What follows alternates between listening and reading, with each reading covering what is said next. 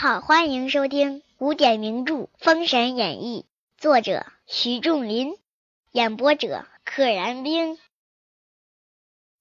第十五回，昆仑山子牙下山。哎，姜子牙终于出现了。话说昆仑山玉虚宫掌阐教，道法元始天尊因门下十二弟子犯了红尘之恶。杀伐临身，故此毕恭执讲。昆仑山玉虚宫阐教的掌门人元始天尊，因为啊，他门下有十二个弟子，这十二个弟子呢，都犯了红尘之恶，恶就是厄运的恶，就是命里都有一劫，即将会有杀身之祸和惩罚降临到他们的身上，所以呢，元始天尊。把玉虚宫关了，也停止了讲道，闭宫只讲。又因昊天上帝命先手十二称臣，故此三教并谈，乃阐教、截教、人道三等。昊天上帝这是一个大 boss，仙界大佬，让十二仙手。先手就是神仙的首领头头，让他们称臣。所以呢，阐教、截教和人道这三教并谈，就是放到一起来评判、来比较、来辩论，共编成三百六十五位成神，要造出三百六十五个神仙来。这三百六十五个神仙。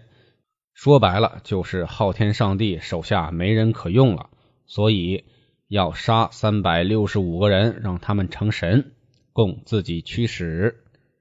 此时成汤和灭，周氏当兴，哎，借着借着两个王朝争霸的这个时候，把这些人杀掉，封他们为神，这就是《封神榜》的来历。一日，元始天尊坐八宝云光座上。命白鹤童子请子牙，子牙忙至宝殿前行礼曰：“弟子江上拜见。”天尊曰：“成汤数尽，周氏当兴，你与我代劳，封神下山，辅助明主。”成汤的气数尽了，周王朝应当。兴起，你去吧。子牙收拾琴剑衣囊，起身拜别师尊，拿着琴，拿着剑，拿着衣服，跪而泣曰：“跪下，哭着说，弟子领师法旨下山，将来归着如何？啊，我不想走，你让我走了，我以后是个什么出路呢？”天尊曰：“自今下山，我有八句灵节，后日自有应验。灵节，节是结语的结，指那些有预言性的、通透性的、指点式的话语。告诉你八句话。节曰：二十年来窘迫乡，耐心守分，且安然。”盘膝石上垂竿钓，自有高明防子贤。辅佐圣君为相父，九三拜将握兵权。诸侯会合逢虚身，九八封神又四年。好，你先穷二十年，然后呢一飞冲天，出将入相，拜将封神。然后把时间也告诉他了，戊申九八，这都是算年头。天尊道罢，子牙拜辞天尊，又辞众位道友，随带行囊出玉虚宫。子牙一时不知何处可去，忽然想起朝歌有一结义仁兄宋一人，有一。哎，拜把子盟兄弟宋义人，这个义呢是奇异的义。不若去投他吧。子牙借土遁前来，早至朝歌，至宋家庄。哎，土遁非常快，早早的就到了朝歌了。宋义人住的地方叫宋家庄啊，不是北京这个巨大的交通枢纽宋家庄。所谓宋家庄，就是姓宋的人多嘛，就叫宋家庄啊；姓李的人多，就叫李家庄。子牙到得门前，宋一人听报，忙迎出庄来，二人携手相搀，至于草堂，各施礼坐下。哎，赶紧迎出来了。草堂，所谓草堂，就是老百姓的这个自己的前厅，称作草堂。一人忙吩咐收拾饭食，二人欢饮，吃吃喝喝，好久不见了。一人曰：“贤弟上昆仑山多少年了？”子牙曰：“不觉四十载。”哦，四十年哥俩都没见了，一见面还这么亲热，确实宋义人这个人还不错。一人叹曰：“好快，今贤弟既回来。”就在我家同住。子牙曰：“正是。”一人曰：“古云不孝有三，无后为大。明日与你一门亲，生下一男半女，也不是姜姓之后。”哎，这大哥非常的到位，刚回来就给你张罗亲事。不孝的事啊，有三个，没有后代排在第一。不孝有三。无后为大，给你续烟火，不让你姓姜的这一门断了后。子牙摇手曰：“仁兄，此事且暂议，等等再说吧，不着急。你都七十多了还不着急，送一人可不行。”二人谈讲至晚，子牙就在宋家庄住下，两个人促膝长谈，一直到了很晚的时候。话说宋义人次日早起，骑了驴儿往马家庄上来议亲。这老这老哥哥真到位，年纪也非常大了。本来昨天喝了酒，睡得又很晚，哎，第二天早早的起，赶紧到马家庄来提亲，说明是真把姜子牙的事儿当事儿啊！这是亲兄弟。一人到庄。有庄童报于马员外，马员外迎出门来，便问：“员外是哪阵风刮将来？”客套话：“哎，哪阵风把您给刮来了？”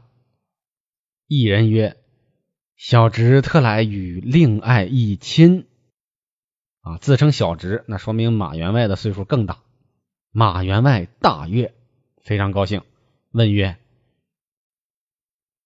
贤妻将小女说与何人？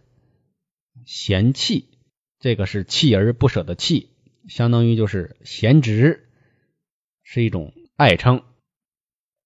一人曰：“此乃东海许州人士，姓姜，名尚，字子牙，别号飞熊，与小侄妾交通家，因此上这一门亲正好。”姜子牙是东海许州人，有一个别号叫飞熊，他跟我们家是世交，契交通家，感情我们之间的感情啊，就跟有契约一样，好几辈子，世交非常好。宋玉人取白金四锭以为聘资，马员外收了，忙设酒席款待一人，抵目而散。啊宋义人出了四锭金子，真肯下本啊！这钱可老鼻子了。俩人喝酒，喝到傍晚散了。一人后乃为子牙择良辰吉日迎娶马氏。剧情非常快，所谓长兄之命，媒妁之言，这个大哥做的非常到位，姜子牙就直接结婚了。话说子牙成亲之后，终日思慕昆仑，哪里有心情与马氏穆乐朝欢？姜子牙一心求道，在昆仑山啊拼命的学，也没学出个所以然来，啊，比较差。但是呢，他这个求道的心呐，非常的坚定，每天都想，根本没心情跟马氏沐乐朝欢啊，就是朝朝暮暮，欢欢乐乐。大家应该明白啊，就是床榻之事，夫妻之间那点事儿。马氏不知子牙心事，且说子牙无用之物啊，你个废物，这点事儿都办不了。姜子牙只追求。精神上的东西啊，马氏追求一些肉体的东西，这个都很正常。在古代，也许马氏会被骂成这个淫娃浪子，但是呢，你要用现在的眼光看，这是正常的人的生理需求，也无可厚非。不觉过了两月，马氏谓子牙曰：“常言道，人生天地间，以营运为生。”我劝你做些生意，以防我夫妻后事。人生天地间都要干点营生，都要经营自己的人生。